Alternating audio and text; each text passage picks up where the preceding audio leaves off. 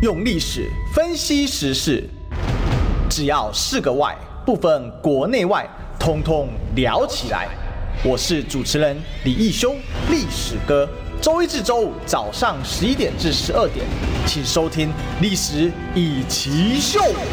各位中广听众朋友，大家早！这里是历史一起秀的现场，我是主持人历史哥李一修。我们今天继续追寻历史，追求真相啊！给你拜狗，那拜狗是这样呢啊，就是我们的丽月美魔女李桂美委员。哎，一修早，各位听众朋友，大家早。好，这个委员最近呢在打包收拾，据说很忙。对，最近呢，哇，那个要把那个很多的这个资料呢，这个要收拾，还有这个家具啊，哈。那个从立院这个搬出来，这个搬出来之后呢，好让这个新的委员，嗯，他们会有一个机会，有一个充分的时间，最起码半个月的时间嘛，哈，他可以去呃装潢啊，可以去整理，然后二月一号之后就呃呃新的委员就要上任嘛，哈，那所以呢，我们最最近呢，不管我猜想，不管是新旧的这个委员呢，最近都是哇，这个很忙碌的在把这个。这个呃，立法院的这个硬体的部分呢，赶快清，哎，对对对，清一清，嗯，哦、好，但是我已经有个重要任务要告诉大家，嗯。哦、oh，对对对，你看我已经举牌举半天了，然后这个还需要历史跟名次。我们现在这个三十万户的订阅哈，现在在募集当中，我们需要这个各位听众朋友呢，帮我们这个按赞分享，对，然后呢分，然后这个开启小铃铛。我们差一万七订阅要迈向三十万，好，希望大家一起来努力，好，一起来努力啊！如果这个没有三十万订阅的话，我们现在已经尾牙已经取消了，春酒就靠大家了，这样子。没有。我们前两天有一个小小的聚会，对对对，我们前两天这个委员请大家请我们这个中广的小编曲们吃饭了，嗯，这个要特别感谢我，我又把它传那个袖子传到我们的，因为传到我的频道上，对，很可爱哦，大家可以也去分享一下哈，对，因为毕竟这个新年嘛哈，这个新气象，然后我们希望呢带给大家呃另。另外的一个感受啦，哈，就是说，虽然我们的这个呃社会或者是我们的政治局势呢很不稳定，然后国际的局势也是也国际局势也是一样哈，但是呢，我们总希望在开春还有新的一年里面呢，也让大家心里面上面呢能够有一个正能量啊，然后开开心心的，然后我们再接下来走未来的这些的。这几步啦，嗯，OK，好，那 我们今天呢有三个标题啊，嗯，一个是立院韩江配，一个是台电涨价赔，嗯，还有一个是高端绿自肥哈，我想这是最近大家比较关注的几个焦点啊，我们可以一个一个来跟大家分享讨论一下。那第一个，我们先聊一下这个韩江配的问题啊，因为为什么讲韩江配呢？这一次国民党成为国会最大党嘛，哦，可是这个最大党有点虚啊，为什么？因为没过半啊，很虚，对。但是尴尬的事情是呢，哎、欸，执政党也变成没有过半，对，而且还输给国民党啊一席，那实质上是输了三席，因为我们还有五党。五党籍的这个朋友是泛蓝联盟的嘛，好，嗯，那在这样情况之下呢，现在呢掌握国会的这个关键少数的就是民众党，哈，白银这次有八席啊，所以这次国会其实颜色非常的单纯啊，就是绿。五十一席，蓝五十二加二席啊，就是五十四啊。那白就是八席啊，没有其他颜色啊。那也没有其他的小党啊，基本上可以这么说，第三势力完全被民进、民众党给吸收化纳，或者换句话说叫被消灭了哈。因为像是实力，对时代力量是确实是被民众党消灭，对于时代力量的路线之争嘛哈。那基建党是本来就服从民进党，而且还彻底消失了。嗯嗯。OK，那。这是一个国会的新局，那我们先让问一下委员，就说这个局势你怎么看？说下一年的国会，以你这个当了两届立法委员，是不是跟我们分享一下你怎么看？说这个那诶，这是首次三党，就是这是好久以来的再一次三党不过半。不过，嗯，呃，上一次那时候有亲民党的时候，对，那个算是泛蓝过半嘛。对，那可这一次是真正意义上三个党，而且民众党现在非常强调。我们有自己的 DNA，我们要走自己的路啊！你们别想绑架我。而且到今天，包括柯主席也强调说，他的那四点哦，他不跟你瞧人事，好，我就强调我的那四点改革哦。嗯，好，那委员你怎么看？呃，我觉得应该这样讲了哈，在这次的选举过后，不可讳言的这个，其实如果大家去看这个选票的话，如果蓝白当时是和的话，其实就已经达到六成选民所期待的这个政党轮替。啊，那这次呢，赖清德虽然当选，可是他心里有没有毛毛的？我觉得他心里很毛啦。啊，为什么心里很毛？你想想看，他四十 percent，然后他的这个投票率，我们的投票率只有这个呃七成嘛，对，七成一，七十一 percent，七十一点八，对，所以简单来讲，他在历年历年来，他投票率其实算是不好的啦。啊，只有我记得好像只有一次还是几次的时候没有到七十而已。所以基本上来讲，这个投票率呢，然后你再讲说他这个是四成的话。你就会看到说，哎，他占的 percentage 可能连三成。如果按整总人口数的话，总投票人口数的话，他可能连三成都不到嘛。对，好，所以这个它是这个朝小的，它是一个事实。那我们看到说，其实原来在呃蔡英文执政的八年，其实如果说民党是真的呃发挥他原来成立政党的这个呃民主进步的理念的话，理念嘛哈，他没有做到嘛哈，因为大家都都眼见为明，都知道实际上。上面的情形，口号喊的跟实际上面做的是不一样。那如果他是真的有一点点的心力想做的话，其实这八年因为他是完全的执政，对啊，他不仅仅是呃这个蔡总统拿的选票是八百多万啊，然后再加上他在国会的部分呢，他大家也看到，就是我们举手举脚都过不了啊，就是只有只有民进党说了算。如果他想做一点点事情，这八年其实是可以做事情。嗯，可是我们看到绝对的权力带来绝对的腐化哈，我们大家也蛮难过的。你在绝对的有钱。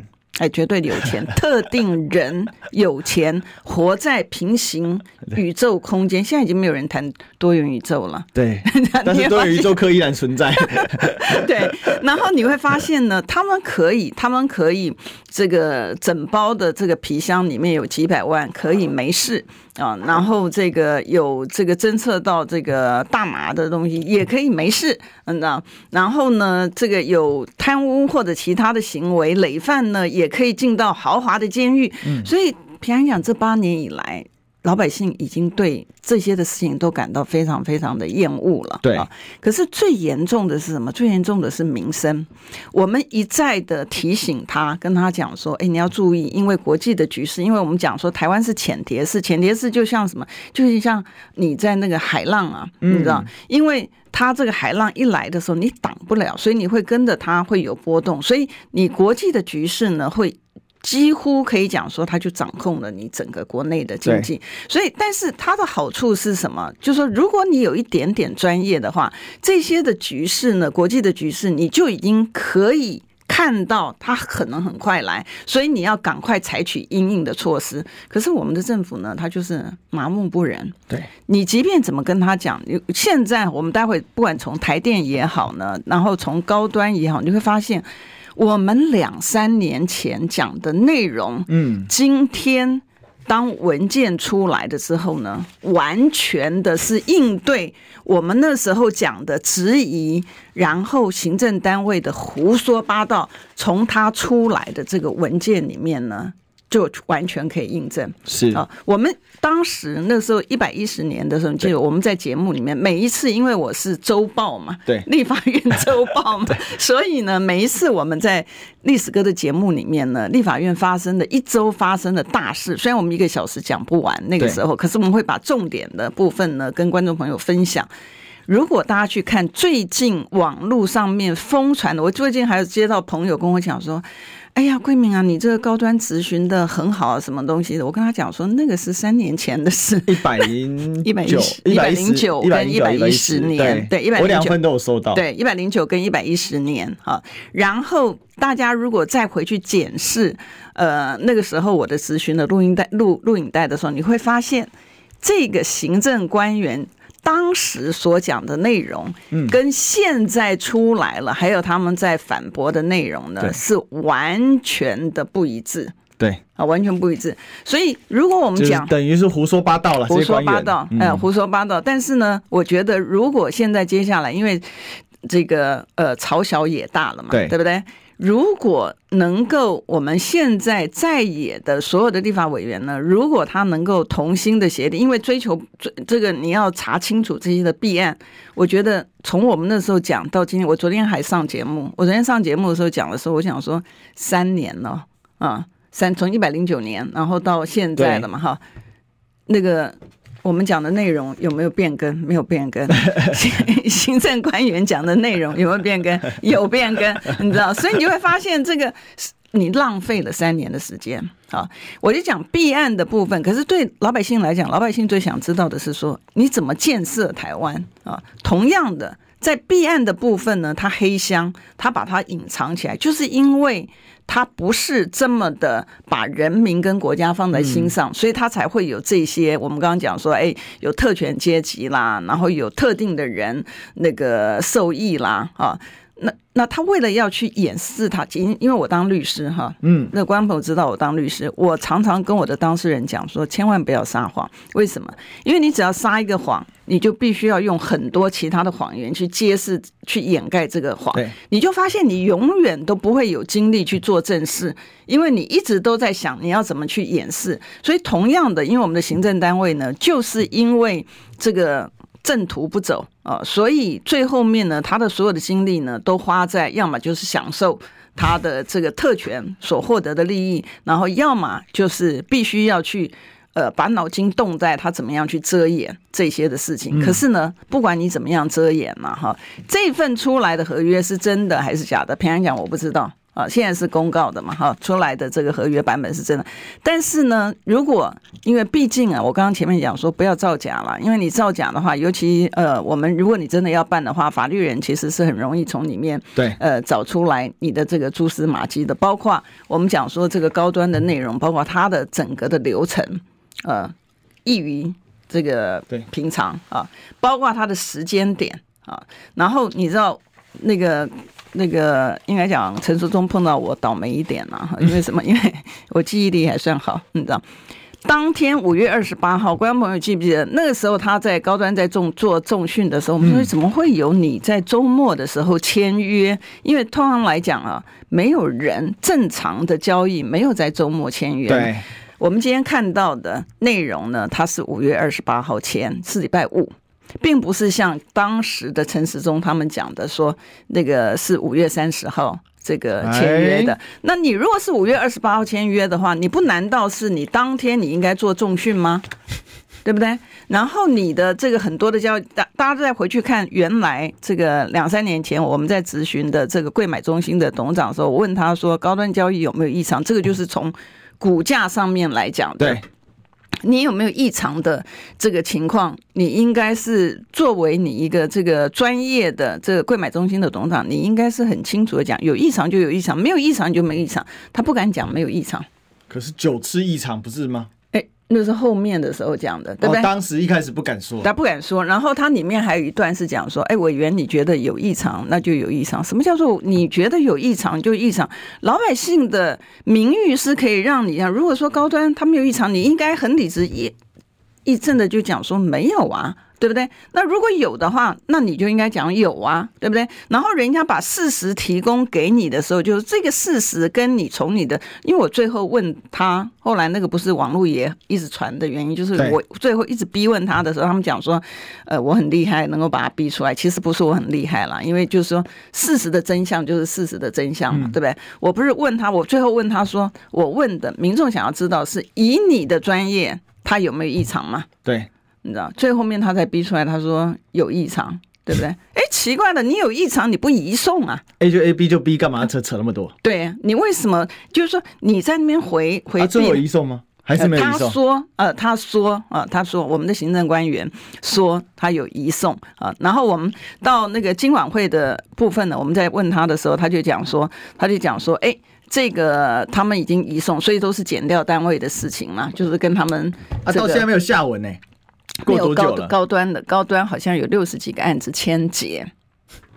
哎，我们我们有民法典嘛？对不对？对，我们下次谈一下签结跟不起诉有什么样的一个差异？可以哦，可以哦，可以哦。那个我们过年前该先出一集。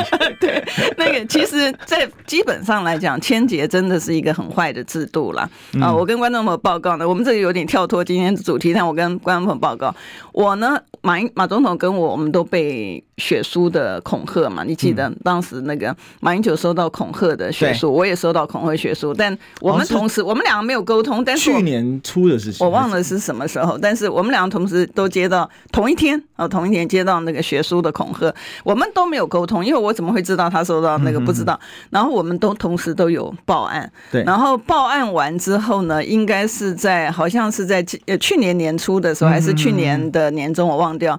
那个呢，他们这个 检调单位就给我来了一个信息，说他签结啊，他为什么签结呢？他说因为他找不到犯人。我的天哪！我们中华民国有多少的？难怪会变成犯罪天堂，太扯了！只要查不出来，他可以签结。你看这厉害吧？你知道这厉害？欸、我有遇过这个事情，因为有一次我被恐吓，然后还恐吓家家人，就什么小孩什么的。嗯，然后后来那个我也去刑那个刑刑刑大去做这个笔笔录嘛，做完之后，后来打了个电话给我说，呃，李先生，抱歉哦，我们那个他是境外 IP，所以我们查不到，可能就这样子。对啊，哪里就？结案了就消失了，这个案子就在此从此没下文。然后发了一个公文给我说找不到。我我然后没有，后来后来我就问他，我说我们中华民国有多少的案子是民众报案了之后，然后没有下文，因为你查不到，你就可以签结。我的天哪，怎么会有这种做法？那那只要所有的人他这个他他这个不想查的，他全部都签，这是跟我们的整个法治是完全背道而驰的嘛？哈、嗯，所以。高端有没有异常？当然是这个按照这个贵买中心的，以我们讲，然后今天我们要讲到这个采购契约书里面它公布的呢，我再讲一次，采购契约书的内容是真假我们不知道，但是单纯的从采购契约书里面呢，大家就可以看到，大家可能只有看到，因为法律文字是非常非常精准的。我要跟大家分享的是，我们这边呢，应该是可以看到这个画面上面哈，原来的这个采购合约里面呢，哈。是什么东西要保密呢？因为观众朋友，按照他的资料显示，他是五月十一号报价，对，好，五月十一号报价，然后呢，他的合约的版本呢是合约版本是五月呃二十四号。嗯，好，也就是说那段时间正好是我们在立法院里面质疑哈，我们有质疑他说，哎，为什么这个呃 BNT 的事情啊，然后高端的事情啊，然后他的回答胡说八道一通的陈时中了哈，对，就是陈时中没错。你看这个地方呢，他的报价单是五月十一号。上面有没有它的价格？有它的价格哦，八百八十一元跟八百一十元哦，就是八八一就是单季价格，八八百一十元就是指那个多季装，就是大家知道那个一小罐要抽的那个。对。可是事实上这也很贵啊，因为这个单季装那个多季包混装的为什么会那么贵？我我我先不讲那个价格的部分哈，因为我们只有一个小时的时间，我怕讲不完。你看最离谱的是什么？对。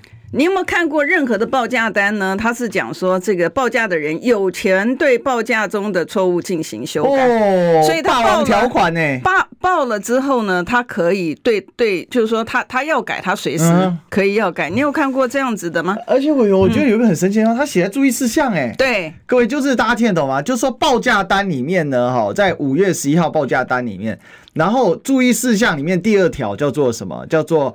高端疫苗股份有限公司有权对报价中的错误进行修改。那意思就是说我报价可以涂改哦。哎，对，就是说你你你事后可以改。那你是报什么价，对不对？好，那你这个五月十一号，对嘛凶悍吗？对，凶悍。哈姆嘎北塞贡哈，五月十一号，五月十一号出来报价，五月二十四号的版本哈，你可以看到合约上面其实都有它的版本，上面有没有看到啊？一百一十年的五月二十四号，这个版本是五月二十四号出来。好，原来的保密，我们在立法院里面在问他所有的东西，他都不肯讲。他那时候说的是什么？他说。这个是机密的，记不记得？大家回去看，这个两三年前。嗯、可你看他按照他原来合约里面是怎么样子才有保密？他说契约内容有需保密者，不是所有的契约内容，而是说契约内容如果要保密的话呢，你厂商高端没有经过我卫福部的同意，哈，我机关书面同意，不可以把这个契约的内容，契约内容哦，是这个合约的内容哦，不是所有的东西哈，对，它是不可以把它给。这个跟履约无关的第三人。好，那我在猜啦，在原来他在写这个东西的时候，他应该是说，哎，我跟这个高端有没有签约？哈，那这个事情你不能让别人知道，因为你消息泄泄露了之后呢，就会有这个人家就进来炒股了嘛。哈，他自己的内部人还没买够的，这让别人进来炒股，股价就会飙飙升了嘛，对不对？好，所以所以他里面有讲，然后他另外的他讲的保密是什么？是说你厂商履约期间所知道的机关机密，就是说你知道我卫福部或者是我这个行政单位的机密的时候呢，或者不公开文书的时候，你不可以泄露。嗯，所以呢，他他根本不在乎，就是说你高端的什么什么东西，完全不在乎，他只在乎他的秘密你是不能够泄露，这是他原文啊，这是他原文啊，这是他自己公布的，我不知道他是真的还是假。第一个合约上面，我们刚刚讲说流程 SOP。刚才讲的这些都是离谱的。对，报价上面你可以去修改报价，而且他为什么偷偷藏在备注栏？就是对不对？好，你可以讲说这个报价不具合约的效力，可不可以？可以呀，对不对？但是你没有那样写哦，哈。然后接下来更离谱，这是五月二十四号的事情。五月二十八号在那个礼拜的时候，我们在立法院里面就是一直在追问这个事情。然后他也陈时中也在人模人样的跟我们在那个立法院里面。然后大家记不得那一天呢？我在问他问题的时候呢，他在跟别人打电话。然后呢，我就问他讲说：“你没有，你打电话没有这个听问题的内容，你怎么会回答？”你知道？好。然后他不是就装可怜吗？就好像就是我们去欺压他。我们明明是问他一个民众想，而且还装可怜的那个样子。那那个频那个那个视频其实也很多出来。观众朋友如果有兴趣的话，可以回去看。但我跟大家报告，那是一百一十年的事情，现在是一百一十三年了。好，还有一个离谱的事情是什么？大家讲说，哎，你为什么没有议价？其实有啦。啊，其实有溢价了，哈，为什么呢？这边有他这个溢价的文件，好，大家没有看到，所以误会的。其实他有溢价，你看到没有？卫福部这个疾病管制署的预约跟绝标记录是好，你去看预约跟绝标记录的时候，他的这个跟他的报价单是不是一样的？一样厉害吧？哎，报价及决约决标 也太扯了吧？对他预约对不对？你看这个地方报价单五月十一号出来的价钱是多少？四零三零对对不对？你出来的这个预约一块不少哎、欸。对呀、啊，所以四十亿三百万，四十亿三千万。我跟你讲，平安讲了，我我我这个是昨天拿到的，说我昨天看嘛，哈，对不对？今天如果真的要法律人要去办高端，如果真的。要去的话，其实法律人是可以很容易的从文件里面是看出来它的端倪。好，你再看哈，你再看它结果价格跟报价单是不是完全一样？对，一模一样，对不对？好，价钱嘛，对吧？你刚刚看到这个上面最有趣的在哪里呢？最有趣，你看它绝标的过程，你看他说什么？议约的结果呢，是这个高端哈同意这个预约的事项，人家报价单不是跟你讲的是一样吗？他同意什么？是你同意吧？是不是啊？然后他说提交预约的这个同意书哈到本署就这个这个机关署来哈，然后呢就由他宣布开标。可是你看到没有？又来了一次在备注，备注说什么东西呢？他说：“这个是按照卫福部一百零九年三月二十五号的这个密字，对这个函件。然后重点在这里的，我帮你画出来呢，是他是免报上级机关派员监办。我靠！所以我在讲说，所以我讲说，他我来，我我把大家跟我原来意思很简单，我跟大家讲，先报告哈。”这个它前面有一个报价单哈，报价是五月十一号，对不对？嗯。然后呢，结标的时候，它有一个预约决标记录是五月二十八号，一块钱没少，是四十亿三千万元哦，一块没少哦。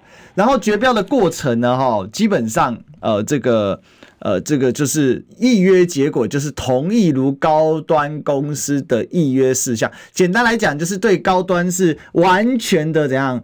就是我如果说叫丧权辱国哈，丧权辱国，这叫上不辱国啊！就是我们的卫服部完全就是高端的附属机构，然后最扯的地方是附注哦，那个附注的地方呢，竟然直接公开的写哈，就是三月哦，在在三月二十五号的时候就有已经有个函件，卫服部这一百零九年三月二十五号的这个函件里面直接讲说啊。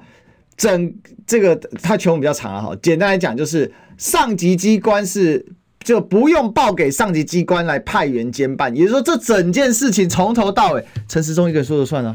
嗯嗯，谁我不知道了哈，因为我要讲的就是说，大家去看那个最近网络上面传的，不是我去问那个审计部部长的那个视频吗？等于说外部机关是无法进来看的。对，然后然后哦，OK，合约打到脸，合约打到脸 OK，然后呢，那个时候我不是讲说你有没有去查，而且我那时候质询的时候，我还把。审计部可以查的法条的规定呢，不但告诉他，而且放在 PPT 上面。嗯啊，所以整件的事情呢，我我讲说，除了这个历史哥在讲这个之外呢，所以你会看到议约它是议什么东西？议约跟决不用议约了，议这个字拿掉吧，就是服就是服从的服从记录好了。这个降书是不是？对对对，完全降书啊！对，投降的没有，他这个是假，这个叫什么？鸦片战争之后《南京条约》啊，这个这个是卫福部的《南京条约》啊，好，完全按照他的要求来耶。好，那我们就看到那个吵翻天的那个保密约定，对不对？但是这个广告还没进来，广告会会更吵。我先进广告。想健康怎么这么难？想要健康一点都不难哦！现在就打开 YouTube，搜寻“爱健康”，看到红色的“爱健康”就是我们的频道哦。马上按下订阅，并且打开小铃铛，就能医疗保健资讯一把抓。想要健康生活，真的一点都不难，还等什么呢？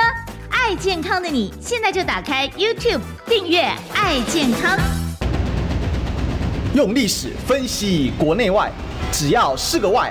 通通聊起来！我是主持人李一修，历史哥，请收听《历史以奇秀》。欢迎回来，这里是《历史一起秀》的现场啊！我是主持人历史哥李易修，我们继续追寻历史，追求真相。我们今天现场大来宾是我们的立院女战神李桂委员。大家好，呃我们刚刚继续讲很精彩的部分哈。再跟大家稍微前情回顾，就是说刚才这个高端的合约，我刚才只惊觉。这就是南京条约啊，因为当清朝被英国人击败的时候，嗯，只好呢接受不平等条约哦，嗯，那这个完全这比不平等条约还惨，因为刚刚委员说这个感觉投降诏书啊，对啊，这天皇当时战败，御英放送哈，无条件投降，对啊，这太夸张了，对啊，所以我还那个好，那讲到就是说 保密合约的这个部分，大家记不记得当时啊？这个一百零九年一百，我们那时候在审预算呢、啊，审预算就是说，哎，你卫福部这些的钱，疫苗的钱是为什么是这个金额什么呢？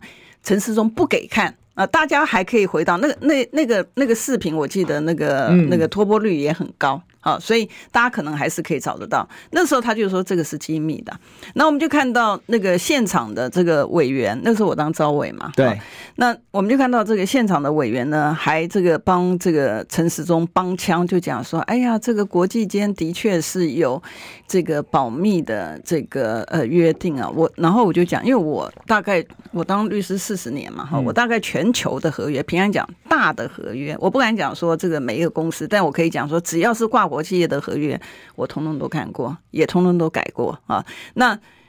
那里面呢，我们知道保密契约已经变成是全球，已经是类似像标准版本一样。对。所以那时候你记不记得我在一早的时候我就有讲说，里面绝对有除外条款。嗯。那后来大家才说哦，有除外条款，然后才去讲这个东西。然后那时候我讲说，除外条款里面你先不去讲说，第一个很标准，就是说只要是公开。我记得那时候国民党开记者会的时候，我也在记者会里面提到，第一个只要是外面你拿得到的资料，它就绝对。没有在保密的范围之内，所以那个时候为什么会有那个视频里面也我们去算它的这个成本，因为我们去看了高端的那个呃它的财务报表，因为它是上柜公司有公开，然后我们也看了国外的那个东西，所以我们算出来，我也非常感谢我的助理，他们真的是很优秀，算出来的跟今天所公布的情况呢。我发现就是说，我们可以这个没没有这个情况直接去推的，其实跟实际上面情形是几乎是一致的。好，那我要提到的就是说，另外有一个就是，当你法院要求你行政机关要求的时候，要求你提供资料的时候，你就不能够不给。嗯嗯嗯。现在它出来的版本上面也有。啊，所以我们在审预算的时候，你凭什么不给我们资料？你凭什么要我们在那个立法院里面，然后呢，就是只能够背书，然后你要多少钱，我们就给你多少钱？可是这些是谁的功劳？就是当时给了民进党在国会里面过半，对，他可以予取予求。那我给观众朋友看到保密合约，刚才我们不是讲说，在原来的合约里面啊，原来合约五月二十八号签订的合约里面呢，它是只有合约的内容，还有机关的这个机密，你因为机关知道的机密，你保密而已。好，他到了这个七月的时候呢，他就改了。对，好，七月的时候他做了什么？他新增保密合约。七月的时候，我们在质询的时候，你不给资料，然后等到七月的时候，你发现说，哎，他们已经讲说这是机密的，所以呢，他要做一份保机密保密合约出来。然后呢，你看，这是完全因为当时立法院在质询的时候，他们我们那时候朝野协商，所以他因应立法院质询再去新增保密合约。我认为啦，这个这个合约异动，他不是因为这个议约的异动，就是他刚才委员有有有看，那是五月的，对。有一个有一个这个嘛哈，就是契约书变更同意书七月十九这件事，嗯、他就第一新增保密合约如附件，二这个本同意书内容均属契约一部分，等等等。简单来讲，就一件事情，就新增保密合约。所以他是七月开这个会，然后搞这个变更契约，就只为了新增保密合约进去。对，然后我跟你讲，然后我跟大家讲，你看，然后那时候你们。已经直开始执询，开始他要逼他们。我早就问他，就是说你你的东西到底是那时候大家关心的是说，啊，你这个钱是怎么来，然后为什么对？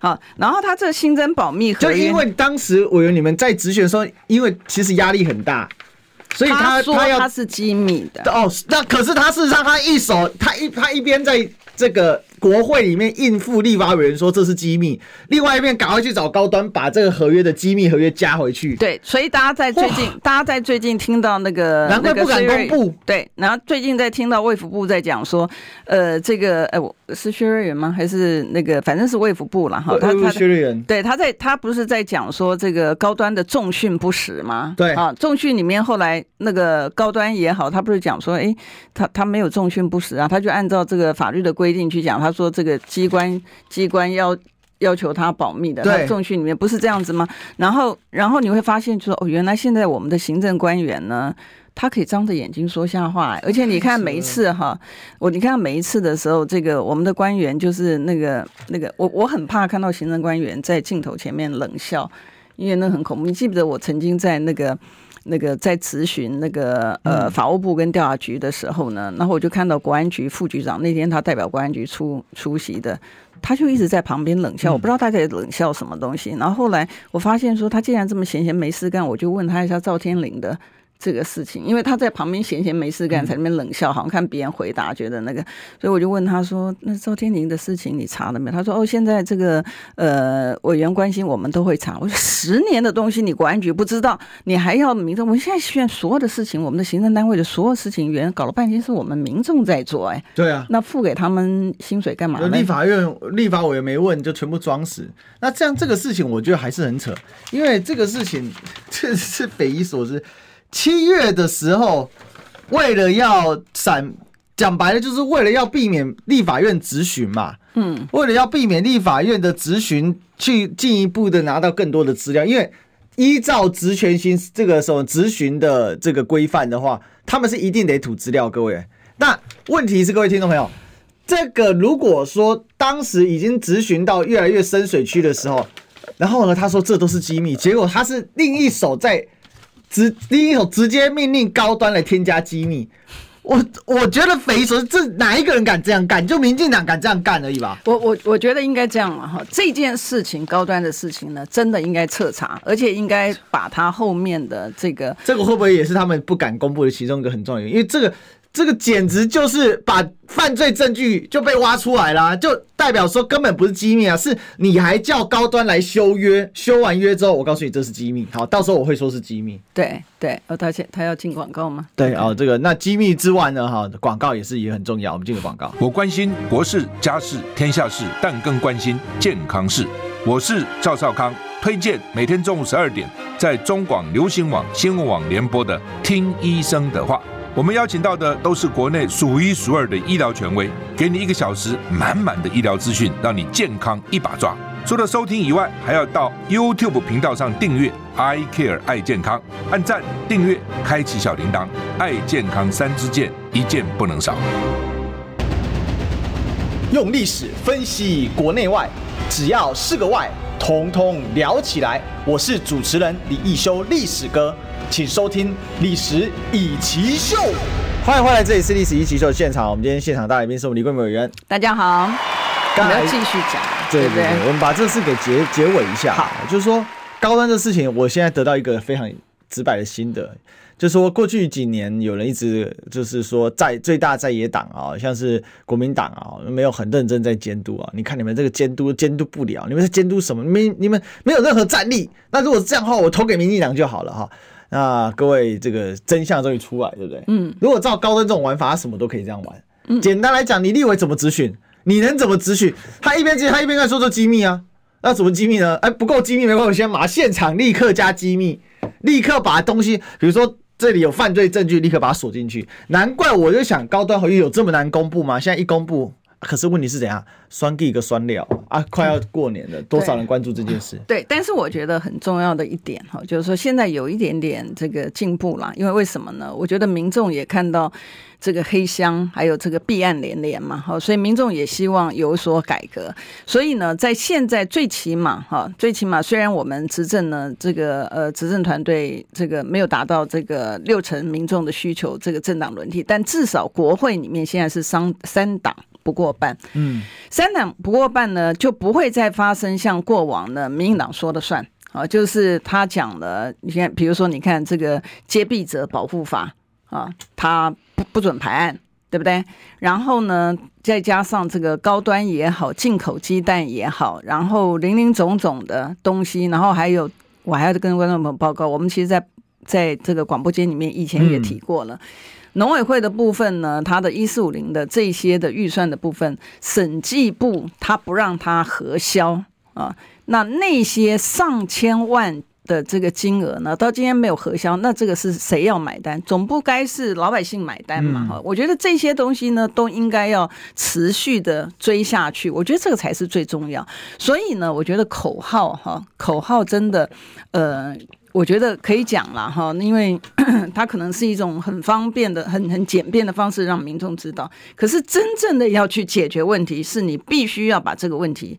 这个处理掉，你必须要知道它真正的征兆在哪里，嗯、怎么解决它。我觉得这个才是会对得起老百姓。好，那再回到这个国会的刚刚一开始的时候，历史哥韩江配 韩江配的部分，我必须要很坦白的讲啊，那个民众党喊出来的这个国会改革的部分呢，其实平常讲没有不对啊。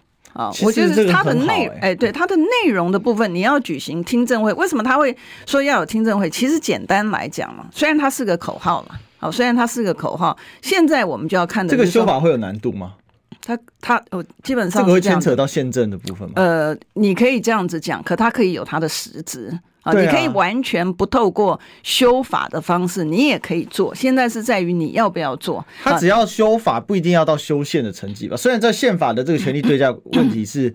就是一宪法结构上可能没办法完全 match 这件事，但是就这个就一般立法形式委员能够做得到吗？就是现在其实已经就可以，而且我觉得现在就可以了。对，我觉得现在就可以。为什么？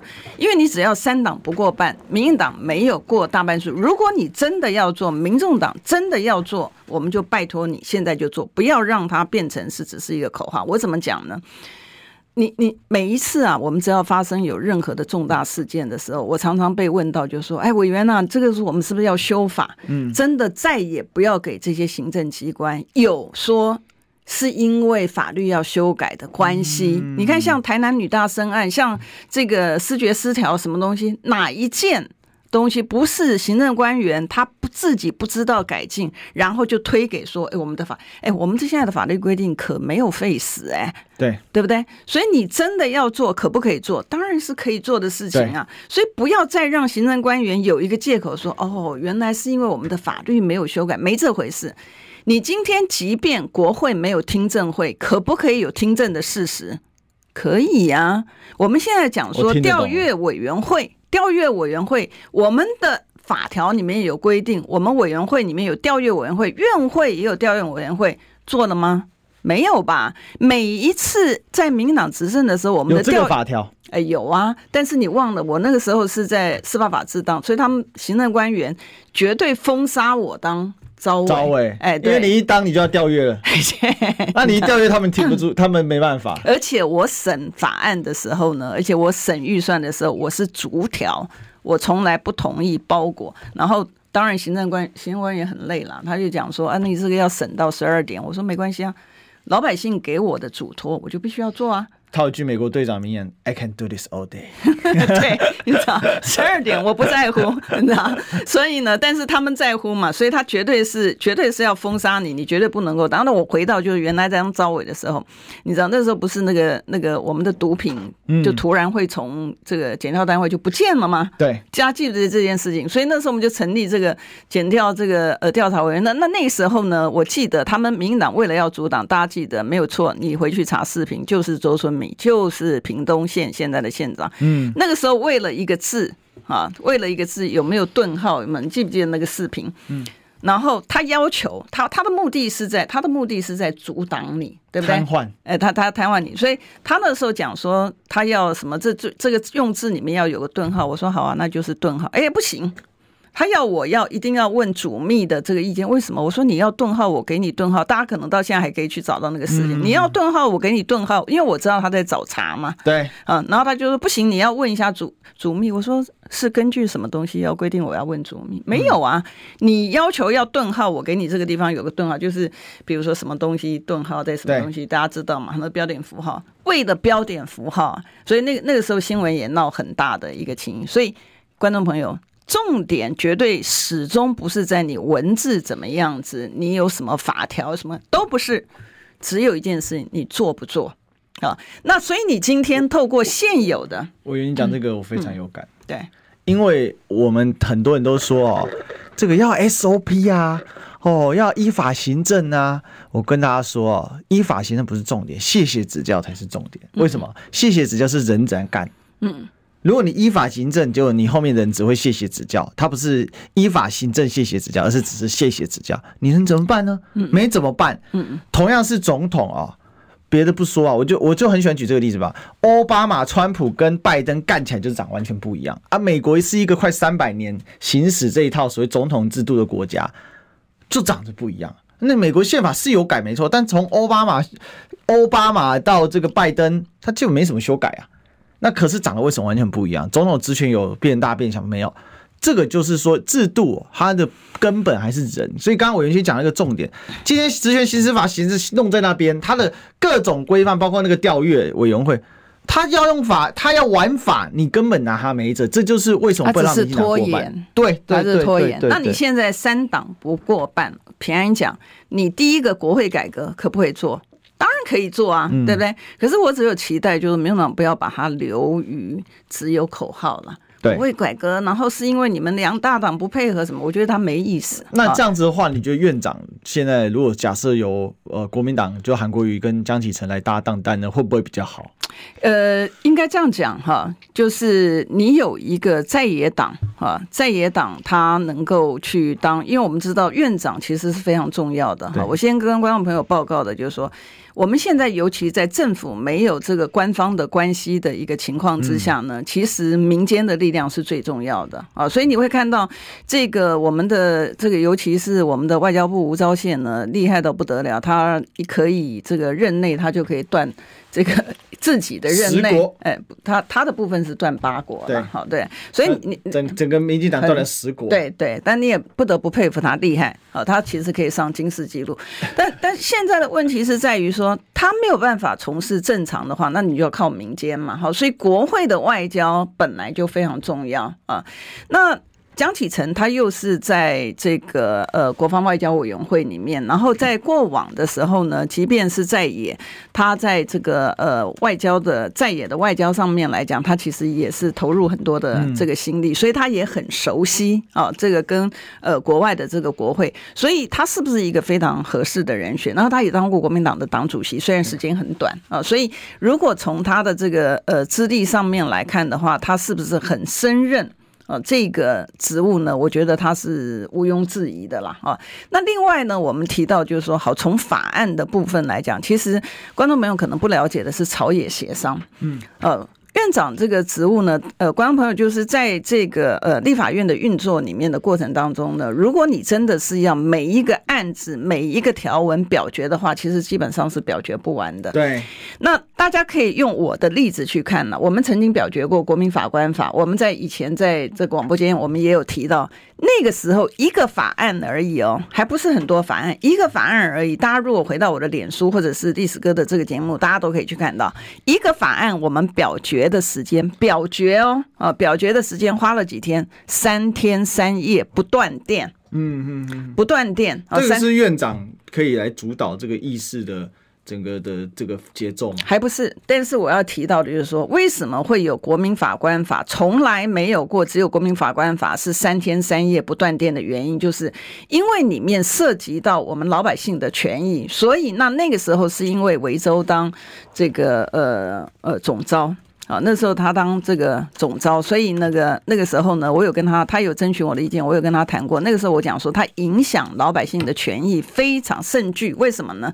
因为里面呢，对于职业法官跟国民法官的权利义务是完全不对等的。那我觉得你不可以拿重大的刑案叫老百姓去背黑锅，因为那时候大家都在喊什么孔明恐龙法官啦、啊，什么东西，然后司法院呢就出来的这个 idea 就是，然后老百姓如果不听这个。呃，职业法官审判长的意见的时候，他还会被这个。那很多的，因为为什么我知道？哎，我们有入民法典，您忘了你的那个助理不是有提到说，他说，哎，他要去当这个呃国民国民法官，那个是上一季的第一季的，这不知道前几集而已。对，然后他好兴奋，又可以拿好像一点这个这个车马费啊，好兴奋啊。然后我们不是在谈的时候跟他讲说，千万不要啊，他跟你想象跟老百姓想象的完全不一样，因为你的想象当中啊，我可以拿了这拿。然后我一个要知道事实的真相，然后我可以去评论他。哦、oh,，no no no no no，在里面的规定里面呢，你都有保密的这个义务，嗯、你知道？然后呢，最好笑的是职业法官他的保密的义务呢，他有一个期限。这个国民法官的保密义务没有期限，就这种歧视性的法律，我们当时 我们当时就反对说，这绝对不能够让他让他过，对不对？这就是民进党在玩的东西啊。对，所以。就是因为那个时候林维洲当总招，然后他那时候也也听了我的这个建议，所以他坚持，所以才会发生了三天三夜。可是观众朋友，如果说每一个案子都是三天三夜的话，那大概等，等同意识瘫痪。哎，等等同也不能讲意识瘫痪了，他们就是在野的这个区域委员，他就没办法去跑行程嘛。他，可是他如果用这种就是说每一个事情都可以闹到底的方式，遍地烽火方式，你就有谈判的筹码。对，对。可是，就是、嗯，另外一方面，民进党他这种拖，他如果到时候就比如说立法院要做监督，要做调，对，他给你整个瘫痪掉，他很多就给你用行政命令搞掉。他不行，有些东西不行，比如说像什么总预算，对，这个当然不行。对，总预，但是你钱是不行啊。对，但是你你你看到执行的方面，他就可以这样干。嗯，那他会被质疑啊、嗯，所以所以我觉得现在的立法院理论上来是可以发挥功能，应该会比上一届更好，因为毕竟第一个人数就优势嘛。对，嗯，对。然后呢，刚为什么我们会讲这一段？回到这个。院长的功能，院长他是要协调，也就是说，你院长要发挥你的这个朝野协商嘛。我们有一个党团协商，有一个朝野协商，两个是不一样的哈。那朝野协商的时候是院长主持的，比如说假设了，我们讲说以这个国民法官法的这个部分来论的话，那你只要。妥协啊，比如说你民进党，你只要妥协说，哎，这个本来也是啊，老百姓职民国民法官、职业法官当然应该要对等啊，你为什么为什么不对等？然后比如说那个时候大家都觉得你要做国民法官法很好。但是不是从重刑犯开始做？因为有多少人家里是真的亲自碰到过重刑啊？他了解的，对不对？所以你应该做的应该是什么？从劳资纠纷呐，对不对？老百姓在公司里面仲裁一般性民间事务，对，你应该从这个开始。而且那个就是误判也伤害也相对较小。对，因为毕竟这些民间的事情呢，职业法官其实。反而没有老百姓知道的清楚，所以你让老百姓进去，他是真正可以发挥他的功能。那你院长呢？作为什么样的角色？当你呢，就是你能够有这样的判断力，然后你能够花时间呢？啊，院长并不是一个高高在上坐在那儿吃饱撑的没事干，其实不是。如果你真的要做了一个好的院长之后，你会发现你非常忙碌。为什么你很忙碌呢？你不仅仅要接待外宾，然后你可能要也要出国访问之外呢，这些的呃国民外交的事情你要做的话，对于院里面的法案的部分，朝野乡你要怎么排，怎么样子让这些的你，因为。排的当然不是院长排，可是他的幕僚会排，比如秘书长啊什么的幕僚会去排嘛。那幕僚你去排的一个情况之下，院长你有这样的睿智的时候呢，那你就会知道说什么东西其实是我们老百姓最需要的。嗯、那比如说我们讲说那个揭弊者保护法啊。你就会知道说哦，现在的像你这个黑箱作业啊什么的那种，你记不记得每一次那个讯息有出来，不管是对呃谁给巧心，或者是那个这个廖廖廖伟翔的那个录音带或什么东西的，你总要要有一些的东西出来，你才会让行政单位他不会这么肆无忌惮，然后他可以为非作歹，然后老百姓呢，只要是有一点东西蛛丝马迹出来的时候呢，他就。呃，这个啊，是我们讲不完呢。没关系，我们还有一些时间可以讲啊。我想是这样的啊，反正新奇的国会，我们大家都有些期待了哈。那我觉得院长还是必须在在由在野党来担任会是比较好的啊，这有个优势。好吧，我们今天聊到这里，我们就下礼拜见，拜拜。